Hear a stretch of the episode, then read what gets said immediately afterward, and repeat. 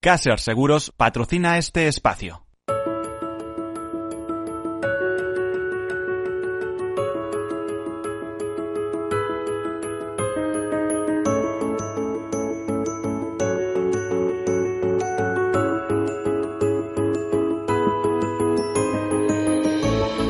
Tercer sector, un espacio para la economía social, un programa dirigido por Miguel Benito.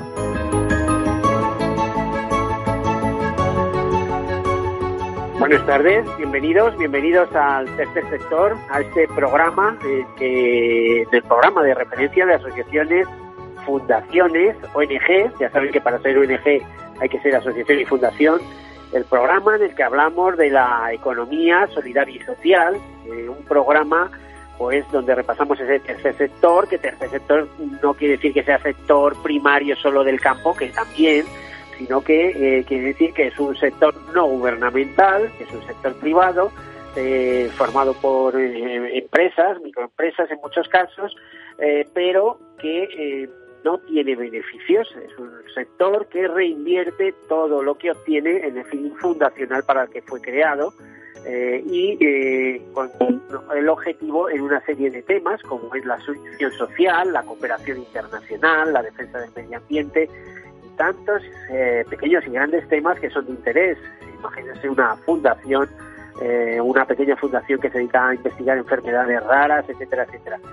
Si por algo se caracteriza, les diría que al menos en asociaciones y fundaciones es por las dificultades de financiación que tienen en muchas ocasiones, no tanto aquellas fundaciones que son de carácter corporativo, es decir, que responden a, a, un, a una vocación de responsabilidad social corporativa de grandes corporaciones pero sí hay muchas fundaciones, eh, muchas ONGs, que son, eh, ya les digo, asociaciones o fundaciones, que suelen tener problemas.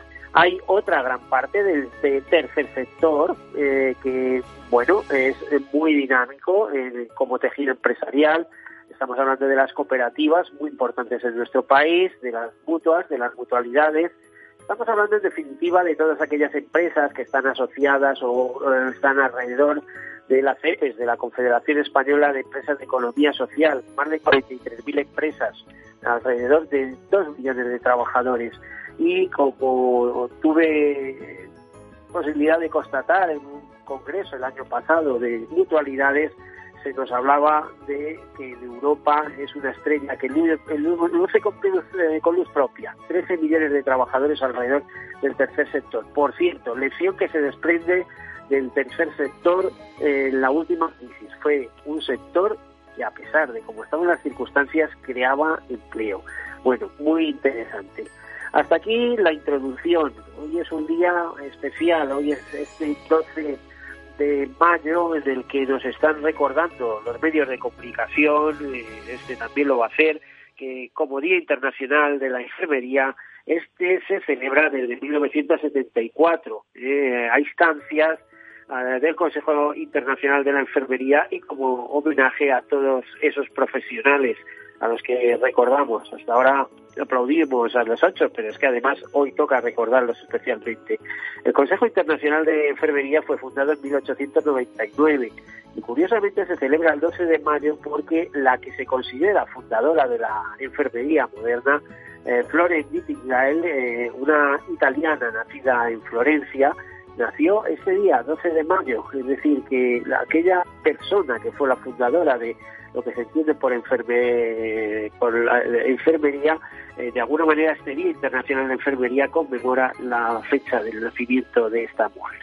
Bueno, pues dicho esto, vamos a eh, otros temas. Eh, hoy volvemos a retomar algo que hemos hablado en algún programa anterior, y es el programa que mantiene Fundación Mafre de ayuda psicológica a los familiares y allegados de personas fallecidas por eh, este COVID, eh, a los que ha puesto de COVID-19, de este coronavirus eh, puñetero, de este virus que nos está volviendo locos a todos,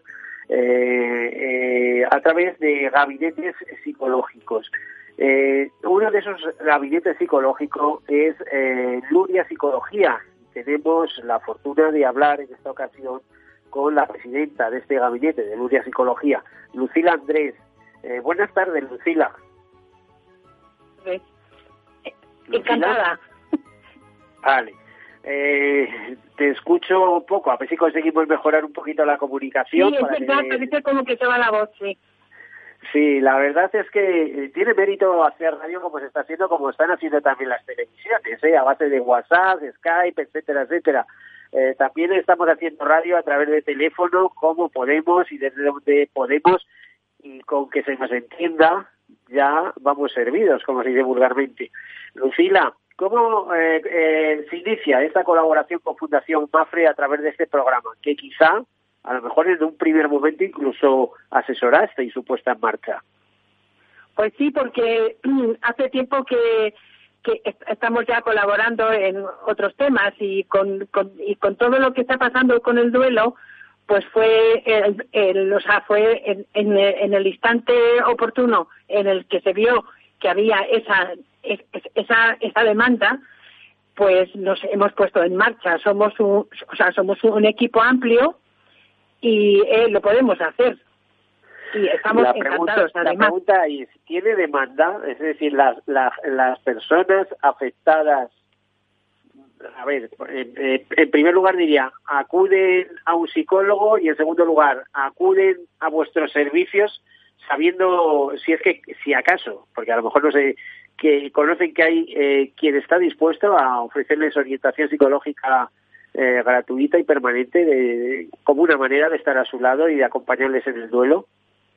Pues sí, sí que sí que acuden y además afortunadamente hay muchos, o sea, hay también mucha oferta también, ¿eh? el Colegio de Psicólogos también, muchas organizaciones, o sea que que estamos todo el mundo, lo que es cierto es que todo el mundo estamos volcados unos en otros. Yo creo que eso es una de las buenas cosas que traen estas crisis, que eh, despiertan un poco, el, un, un, poco mucho, la, o sea, el afán por ayudarnos unos a otros, sí.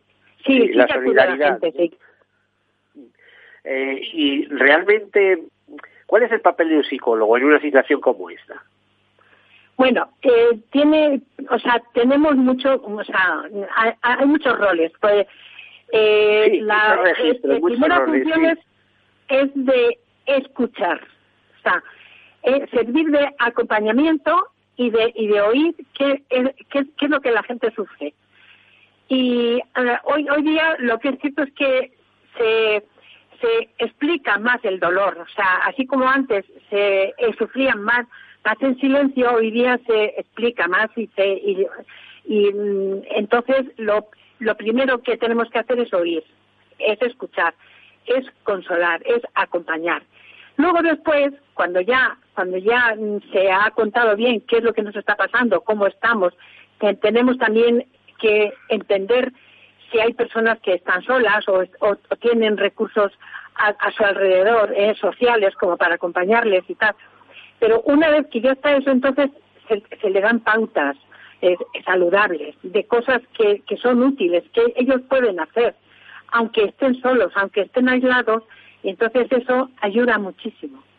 Es, eso es fundamental. El, el, psicólogo conoce y luego guía y acompaña, claro. Y eh, vamos a ver, eh, hay un seguimiento de los casos, por así decirlo, sí, es decir, sí, se llama todos los días o te llaman a ti todos o, los días, o no, a disposición. Hay, hombre, hay veces que hay que llamar cada dos o tres días, pero en general con una frecuencia semanal hasta ahora, por lo, por lo menos muchos casos, hay otros que cada cuando están en, en una fase crítica y muy muy aguda hay, hay personas medicadas también y tal. Entonces, pues cada, cada tres días así como mucho, pero tam, tampoco hay que inundar, ¿no? Hay que dejar también un margen para que las personas se aposenten en, en el dolor, en el aislamiento, porque es que es, es una situación dura por la que estamos pasando ahora con, con el duelo. Uh -huh. ¿Y qué, qué, aconsejarías a aquellas personas que no desean contactar con un, con un psicólogo, que no lo ven apropiado? Eh, te recuerdo que, bueno, ahora los psicólogos eh, habéis ocupado vuestro espacio social y, eh, bueno, la gente joven es que ni lo discute. Además, eh, muchos son usuarios de psicólogos, pero las personas mayores, eh, estoy pensando los que sobrepasan los 60 años, eso no lo ven tan claro, ¿eh? eso no, lo han Ay, tenido. Ya, ya, sí, no, no, ya, ya, y además, o sea, lo que, lo que, lo que tenemos que hacer, tanto eh, los psicólogos como todo el mundo, es respetar. O sea, hay, hay personas efectivamente que en cuanto les pasa algo piden, piden ayuda y otros que tardan más en pedirla y otros que no la piden, pues eso hay que respetarlo. Si, si alguien escucha, pero lo que no le podemos hacer nunca a nadie es forzar. Pues, y esto va también a todos los que rodean a veces, porque a veces nos están llamando pues hijos, ¿no? Hijos de eh, hijos de alguna viuda o un viudo que se ha quedado viudo. Si es que yo le digo a mi padre, le digo, bueno, pues déjale tranquilo y lo que tú puedes hacer es esto y esto y esto, porque eh, hay que hay que respetar tanto los tiempos como las necesidades, como los estilos, como los lenguajes, o sea, como todo, porque es que si no no es que si no no se llega, si no es una invasión. Pues qué bonita es esa palabra de respetar, ¿eh? Yo creo que habría que ponerla, vamos, en el frontispicio de todo, de las relaciones, de, de todo, de todo. Si respetáramos todo, por ejemplo, eh, respetar las normas eh, eh, para evitar contagios, respetar eh, la intimidad de las personas, respetar, qué difícil es a, veces eso. Es, es un término difícil de llevar a cabo y sin embargo es súper importante ¿eh? en las relaciones eh, entre personas, en los matrimonios, etcétera. Yo creo que es la base de muchas cosas, ¿no?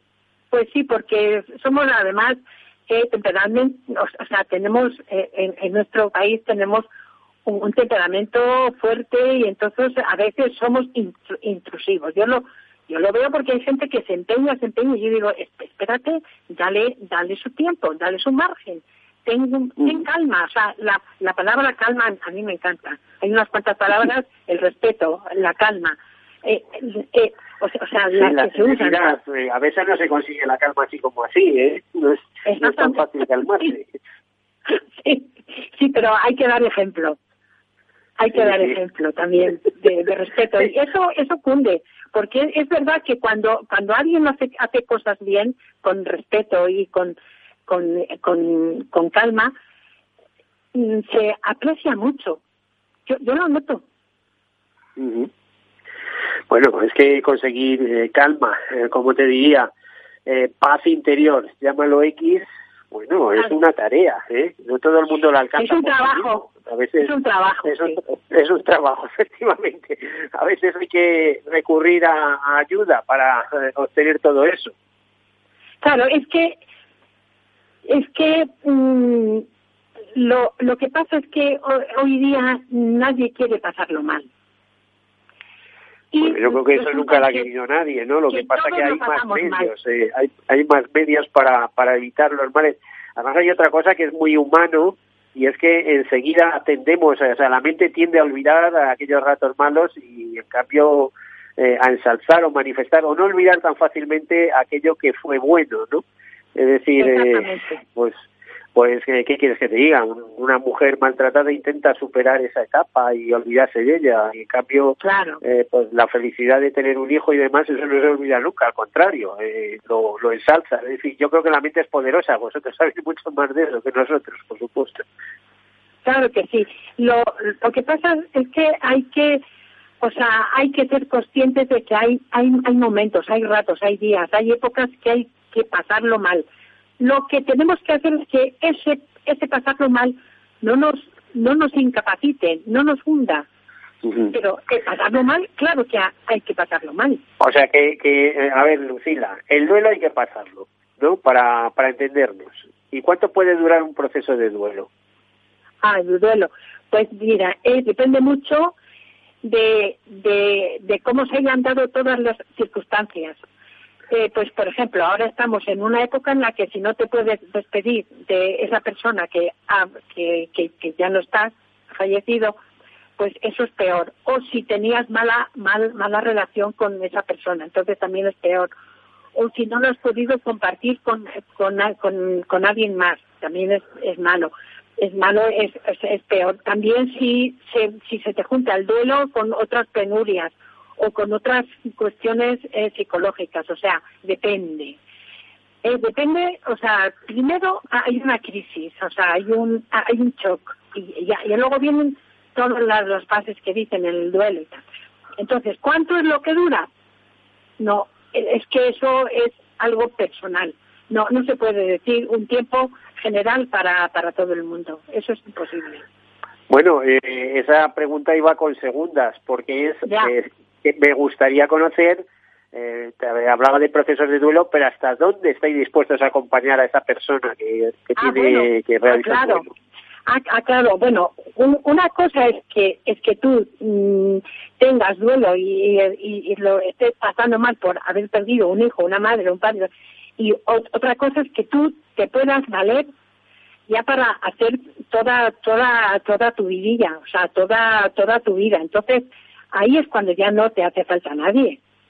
Por eso digo, o sea, que cuánto es lo que eh, dura el duelo, da, da lo mismo. ¿Cuánto es lo que dura el shock en el que tú no te puedes eh, cuidar y no y no puedes vivir? Pues eso ya también eh, depende, pero eso no es un periodo largo, o sea, no no tiene por, por qué ser largo, sino estamos hablando ya de un duelo patológico. Ujú.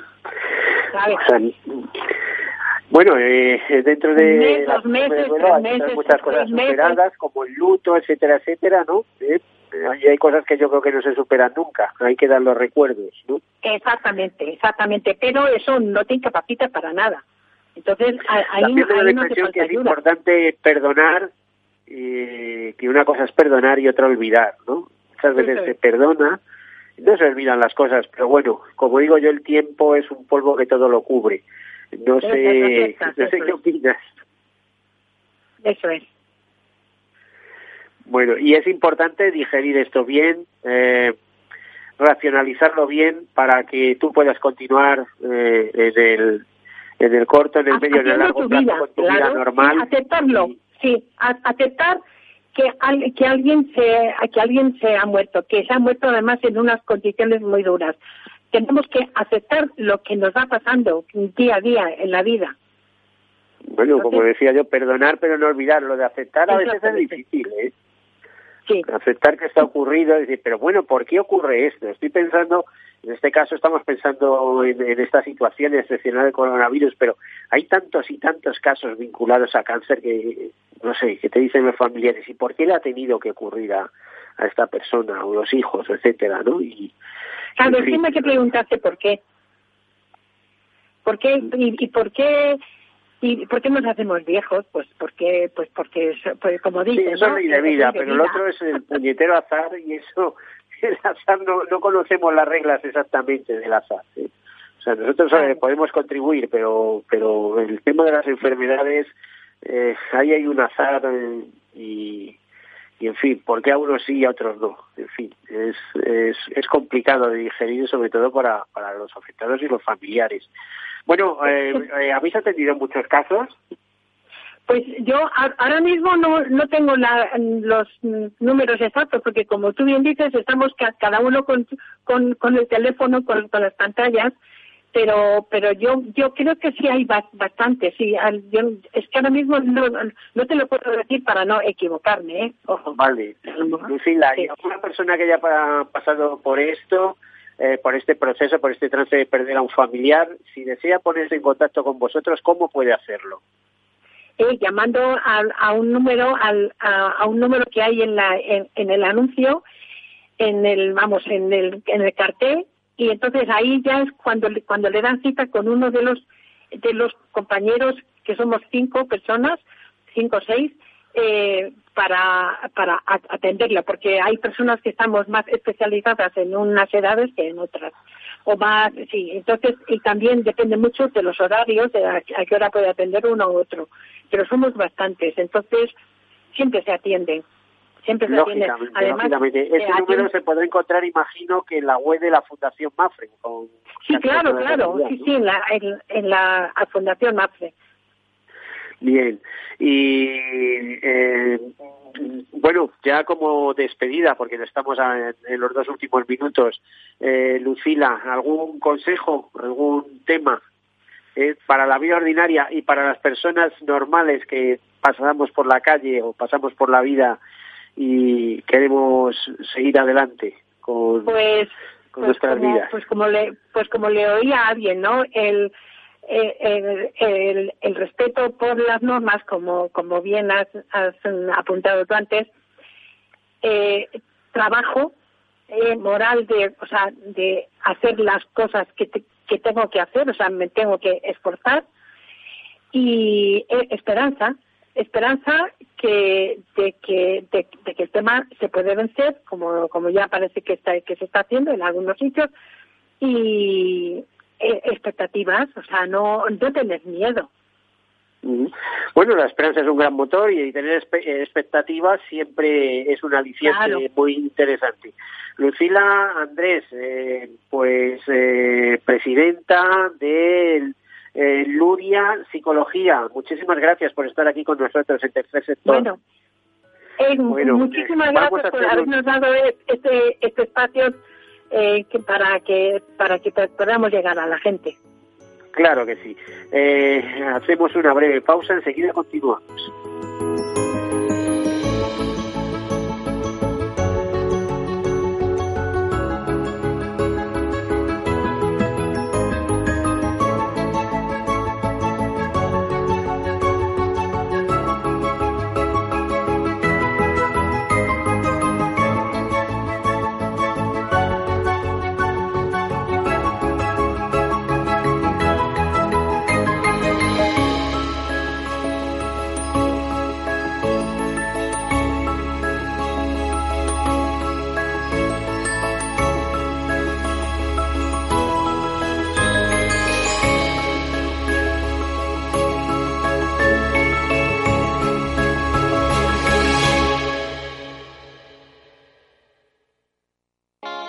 ¿Está tu bufete bien posicionado en Google?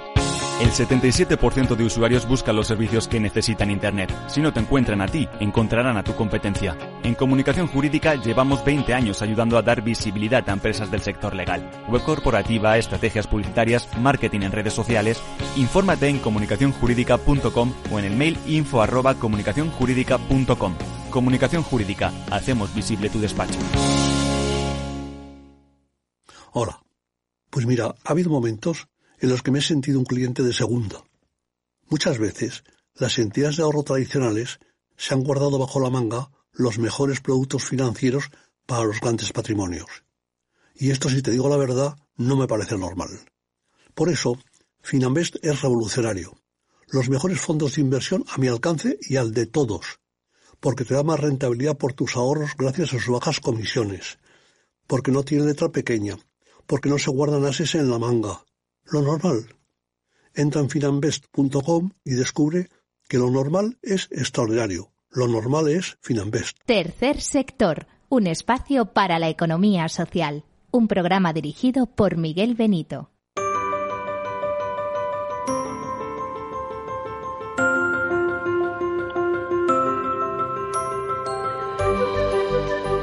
Bueno, pues aquí continuamos. Hemos despedido a Lucila Andrés, que era la presidenta de Luria Psicología, una empresa que colabora con Fundación Mafre en eh, ayuda psicológica para todos aquellos afectados eh, y familiares de personas que han, eh, han tenido algún fallecido en la familia con motivo de la pandemia que tenemos en, en estos momentos. Y ahora entramos en otro tema porque hay otra pandemia que también nos preocupa y mucha, que es eh, las secuelas económicas y sociales de toda la situación que se ha creado, eh, que está alertando a las organizaciones sociales, o mejor dicho, las organizaciones sociales están alertando de todo lo que está sucediendo.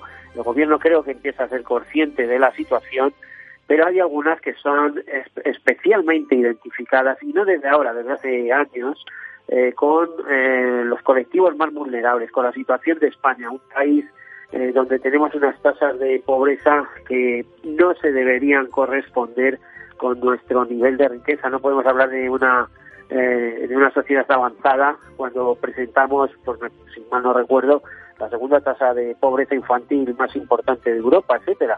Ahora nos lo contrastará la persona que tenemos con nosotros, a Lara Contreras, es responsable de investigación, relaciones institucionales y de incidencia política de Oxfam, Oxfam Intermont. Eh, buenas tardes, Lara. Hola, buenas tardes.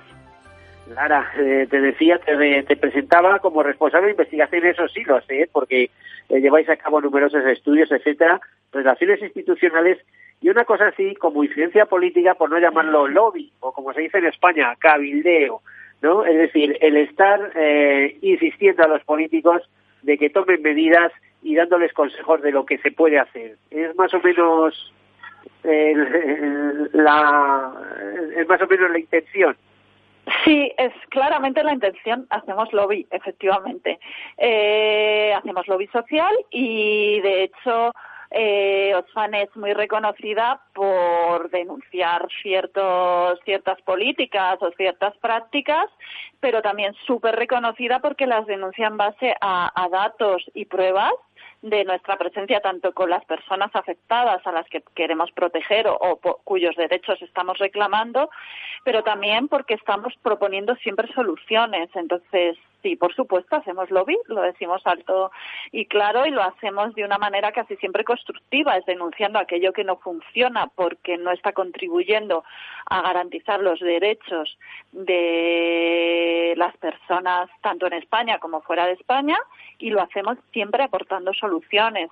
Entonces, eh, bueno, de hecho el mundo político nos conoce y nos identifica perfectamente y es más, la incidencia política que hacemos hemos, la hemos innovado muchísimo y hemos salido mucho de las oficinas, de las reuniones tradicionales para hacerlo en público. O sea, ahora mismo nosotros hacemos incidencia reuniéndonos con políticos y trasladándolo a las redes o a través de una herramienta que se llama política con donde los ciudadanos pueden apoyar nuestras medidas y hablar directamente con los políticos. Entonces, bueno, pues sí, es parte esencial del trabajo que hace Osfan Intermón. Lara, como organización internacional, hasta donde tengo yo entendido, Osfan, que viene de Oxford y de hambre en inglés, es una organización que surgió eh, para dar de comer a los niños huidos eh, jóvenes huidos, eh, familiares también, de Londres, de los bombardeos de Londres en la Segunda Guerra Mundial. ¿Es más o menos así el origen de Oxfam? Sí, eh, Oxfam surgió efectivamente para responder a, las necesidades alimentarias en la Segunda Guerra Mundial, no solo en Londres, sino que luego fuimos actuando en varios eh, sitios de Europa, incluido Grecia, por ejemplo. Y sí, sí, este es el origen de, de Oxfam, todavía sigue siendo una organización humanitaria, de hecho. Oxfam está presente en sitios como Zatari en Jordania, está en Siria, está en Yemen, está en Gaza.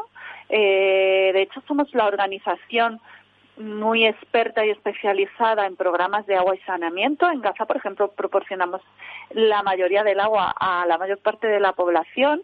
O en Yemen estamos haciendo campañas muy, muy, muy, ahora mismo muy relevantes sobre higiene pública, ¿no? Cómo hay que lavarse, cómo hay que seguir ciertos protocolos de higiene, eh, tradicionalmente para no contagiarnos de un cólera o de un, otro tipo de enfermedades, a día de hoy estamos hablando también del coronavirus bueno, y para trabajar un poco el tono, quiero decir, estáis haciendo cosas muy importantes, pero también hay que ser modestos, ¿no? Algún problemilla hubo en Haití que supongo que estará corregido, ¿no? Bueno, sí, nosotros ya sabéis, hace dos años y un poco más tuvimos un problema en Haití eh, por el que hemos estado pidiendo disculpas eh, todo el tiempo y lo seguiremos haciendo, pero eso ha, dado un giro enorme eh, al, en, normas. A la organización, imagino, porque vimos todos en un reportaje al director general de Oswald hablando en Suiza y nos contaba el sueldo que tenía y vamos, no sé yo si ese tipo de sueldos es compatible con, con los fines sociales de organizaciones humanitarias, no sé, no sé. en fin. Bueno, eh, eh, Osfan al final es una organización internacional, es una federación eh, de distintas organizaciones y no es lo mismo los sueldos en Estados Unidos que en España, ¿no? En el caso de Osfan Intermón, la diferencia salarial entre el director general y el trabajador que menos cobra es de 1 a 3, o sea, el director general no cobra más de tres veces que la persona que puede estar trabajando como apoyo en los almacenes que sabéis que tenemos pues, eh, tiendas de comercio justo. La verdad es que es lo ideal, de verdad, de verdad que es lo ideal. Es decir, que se presenten más como empresas eh, sociales que no como multinacionales con poderío. Eh, vamos a temas interesantes, porque claro, esto de tocar la política supongo que tendrá muchas ramas. Como responsable de, investigaciones, eh, todos los años sacas, eh, sacáis, bueno, imagino que tú como mínimo lo supervisarás, si no, si no incluso estás trabajando directamente en esos informes, eh, informes sobre la situación en España. Y la verdad es que la situación en España no es eh, nada atractiva, ¿no? Respecto a, al nivel de pobreza, respecto a, a los menores, eh, a la infancia. ¿Qué, qué se puede mejorar? ¿Cómo estamos? ¿Y, qué se podría mejorar? bueno, de hecho, los informes sobre la situación de desigualdad y pobreza en España salen de mi, de mi área, los, los trabaja mi equipo. Bueno, ¿y, y no estás quemada de ver que año tras año esto no mejora?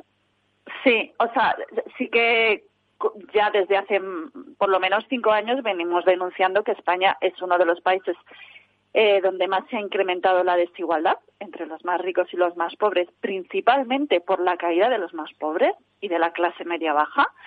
Y es un país donde se ha incrementado la pobreza, que además durante la fase esta última de crecimiento pre-COVID. sí, había un gran crecimiento económico, pero no se ha repartido. Pero no ha llegado, no se ha repartido mm, equitativamente. Esto lo llevamos denunciando muchos años y así es. O sea, la desigualdad no se ha reducido en la misma medida que se ha reducido, que se ha incrementado el crecimiento, que siempre se ha concentrado en, en, en pocas manos y en las manos de los más ricos.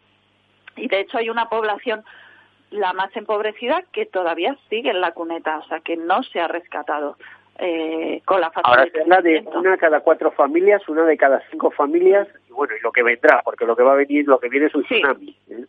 Sí, exactamente. Esto, de esto estamos hablando en la, en la fase pre-COVID, pero si nos ponemos ya a ver, estamos ahora mismo, ¿no? A punto de lanzar, en un par de semanas lanzaremos un informe con las cifras de impacto COVID.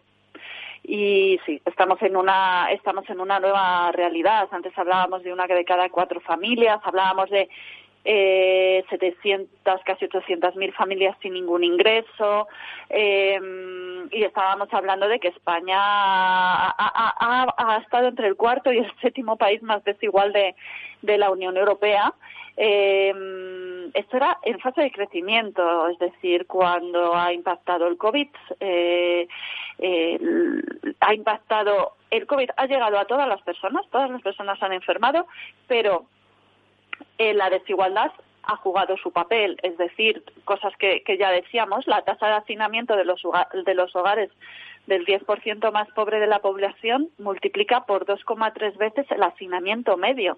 Y esto es que se traduce que las personas más pobres, el 10%, viven más juntas eh, con lo cual su, su, su, su, contagio es mayor. Aparte, son personas que no han podido teletrabajar en la mayoría de los casos por el tipo de trabajo que tenían, con lo cual estaban más expuestas a coger la, la enfermedad.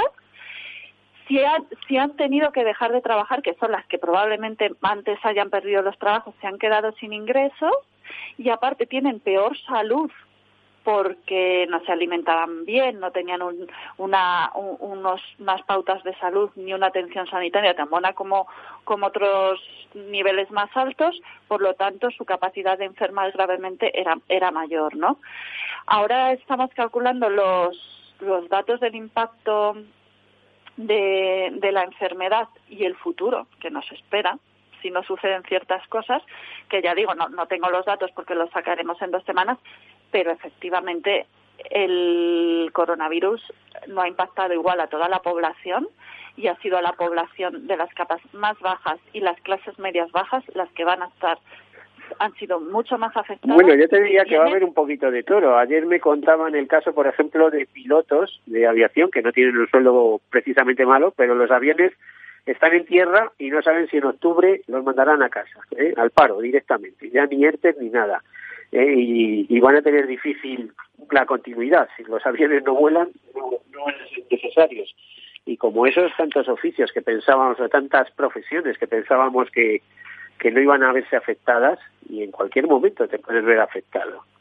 Efectivamente, pero también los colchones de seguridad tanto de protección social pública como de ahorro son muy diferentes dependiendo del trabajo que hayas tenido.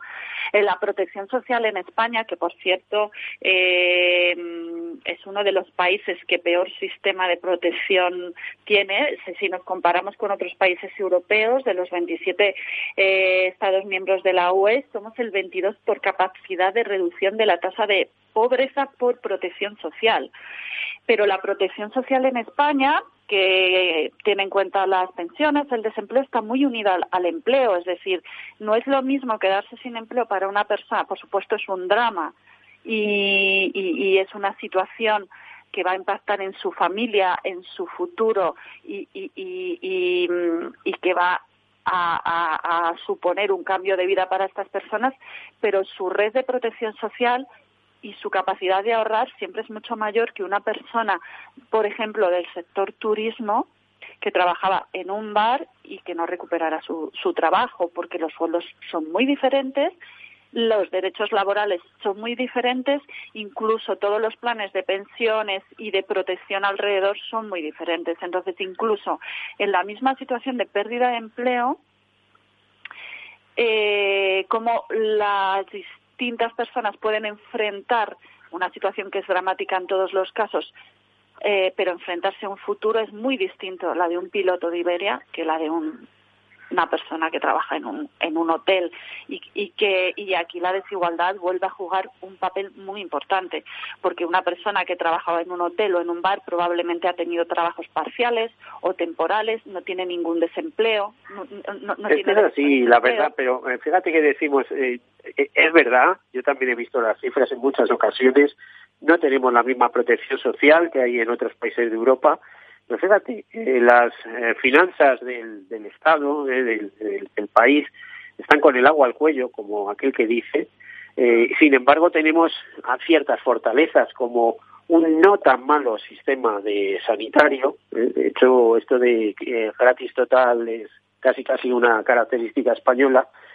Y otro tema importante, las pensiones. Un sistema de pensiones con algunas pensiones muy considerables, que tampoco se da en Europa. Está hablando de pensiones más altas. En, algunos casos las pensiones eh, más altas de Europa son las de Luxemburgo y después las españolas. Esto, eh, ¿cómo es posible? No es que no haya buenas pensiones en otros países, sino que en otros países lo que cogen es que te obligan, el sector público da pensiones hasta cierto nivel y a partir de ahí hay que ahorrar, hay que ahorrar de manera privada, ¿no?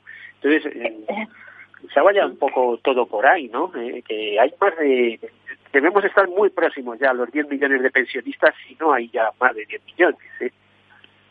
A ver, son, son, creo que son dos temas diferentes. El sistema de salud, el sistema sanitario en España es un sistema siempre bien reconocido y, y de los mejores valorados del mundo. Pues no, no, Pero no muy bien financiado. no muy bien. o sea, yo creo, yo creo que una cosa que ha demostrado el COVID es que es todavía más relevante que nunca tener un sistema de sanidad bien financiado y es verdad que en los últimos años en muchos lugares eh, se ha mm, se ha desfinanciado el sistema de salud y esto ha tenido claro, su impacto a la hora del COVID. Si bien financiado no habría tanta temporalidad, por ejemplo.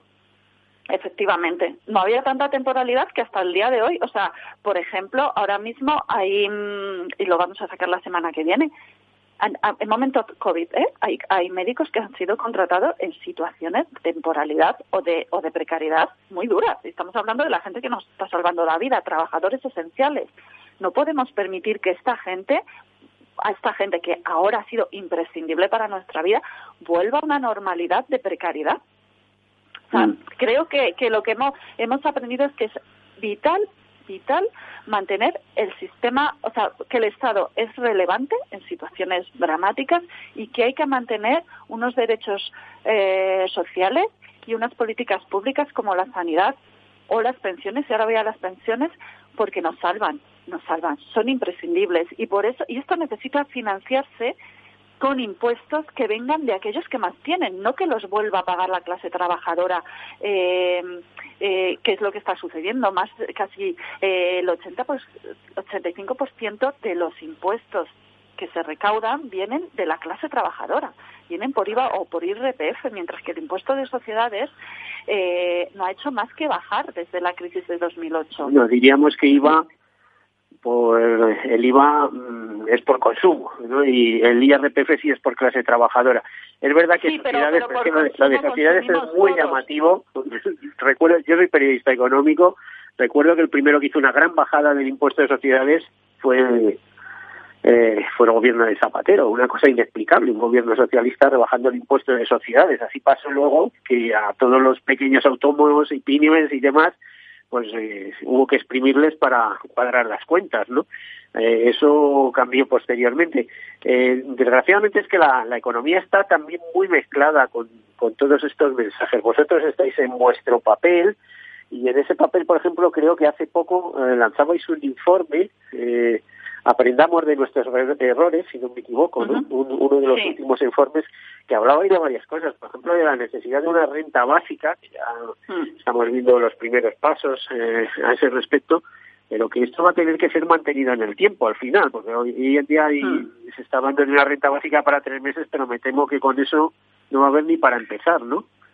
Sí, efectivamente. Eh, bueno, primero decir que nosotros eh, no hablamos de quién hace o, deshace las cosas y quién las hace mejor o peor, simplemente lo que trasladamos son lo que proponemos que hay que hacer, ¿no? Independientemente de quién lo haga y quién esté en el gobierno. Efectivamente, un, eh, nosotros recién eh, lanzado el, confinamiento y el estado de alarma, lanzábamos un informe de no dejar a nadie atrás, aprender de los errores y no repetir las medidas de autoridad, de austeridad que se tomaron en el 2008 y que han dejado a mucha gente en la cuneta que no se ha recuperado, como ya hemos hablado anteriormente. Entonces, una de las cosas para nosotros imprescindibles y por la que ya llevamos peleando mucho tiempo es por eh, poner en marcha una renta garantizada eh, una renta garantizada que ahora vemos que es más vital que nunca, porque muchas eh, familias se van a quedar sin ingresos incluso después de que se vuelva una situación de nueva de nueva normalidad. Entonces, sí, efectivamente, estamos muy al tanto de la propuesta de ingreso mínimo vital que propone el Gobierno y sí que les hemos lanzado muy claro el mensaje en reuniones, pero también públicamente, lo tenemos colgado en la, en la web, que este debe ser una, esto debe ser una apuesta permanente, que además debe ir enfocada a mayor número de personas, porque la pobreza, se, la pobreza de este país solo se acabará si se garantiza un ingreso a aquellas personas que ganen un 40% menos del, de la, del salario del salario medio de este país. Entonces, ¿tú crees que la pobreza se va a acabar en algún momento? De verdad, ¿lo crees? ¿Eh? Se podrán bajar los niveles, pero tú sabes que, que, hay muy pocas posibilidades, que España recibe más o menos medio millón de personas todos los años que vienen aquí a integrarse y que con esos niveles es imposible terminar eh, con la pobreza de alguna manera, que son necesarios, ¿eh? ya vemos eh, cómo van a hacerlo, cómo son, eh, cómo los colegios están llenos de, de, niños que vienen de otros sitios, que vienen a, ser país con todos nosotros, ¿no? Pero eh, que es muy complicado conseguir, eh, no sé, te diría, unos niveles como Suiza, etcétera, ¿no? Para eso habría que tener leyes como las suizas y riqueza como los suizos o, en Francia que tienen muchos, no sé cómo te diría, tienen mucha protección social y aún así vemos los estallidos que se producen de vez en cuando en barrios un poco, bueno, iba a decir marginales, parecen barrios normales hasta que estallan, ¿no? En, en Francia, etcétera. Eh, bueno, yo no. La pobreza puede acabarse y puede acabarse de una manera rápida si existe la voluntad política para, para que esto termine. O sea, nosotros llevamos años denunciando el dinero que se pierde en paraísos fiscales por las grandes riquezas y por, por, por, los. Eh, entramados fiscales de las grandes empresas. Entonces, claro que se puede acabar con la pobreza. La gente que está llegando de otros países, que busca una vida mejor, contribuyen al desarrollo económico de nuestro país. Y claro que podemos protegerla, claro que hay dinero, pero el dinero, si se graba el capital, o sea, propuestas que hemos puesto sobre la mesa, eh, eh, grabar el capital, grabar, grabar el patrimonio de altos patrimonios, o sea, hablamos de patrimonios de un millón de euros. Grabar em, que las grandes empresas paguen al menos el 15% eh, en impuestos. No están pagando algunas ni, ni el 3%. Lara, nos tenemos que marchar y mira que me gusta a mí esta conversación. Si no te importa, vamos a intentar continuarla en otro momento. Lara Contreras, responsable de investigación, relaciones institucionales y de incidencia política de eh, Osfan Intermón. Muchísimas gracias por estar aquí y de verdad quedamos pendientes, te emplazamos para una próxima ocasión. Nos encanta lo que estamos escuchando. Eh, bueno, pues hasta aquí hemos llegado. Nos tenemos que despedir. Muchas gracias. Eh, feliz semana y hasta la próxima.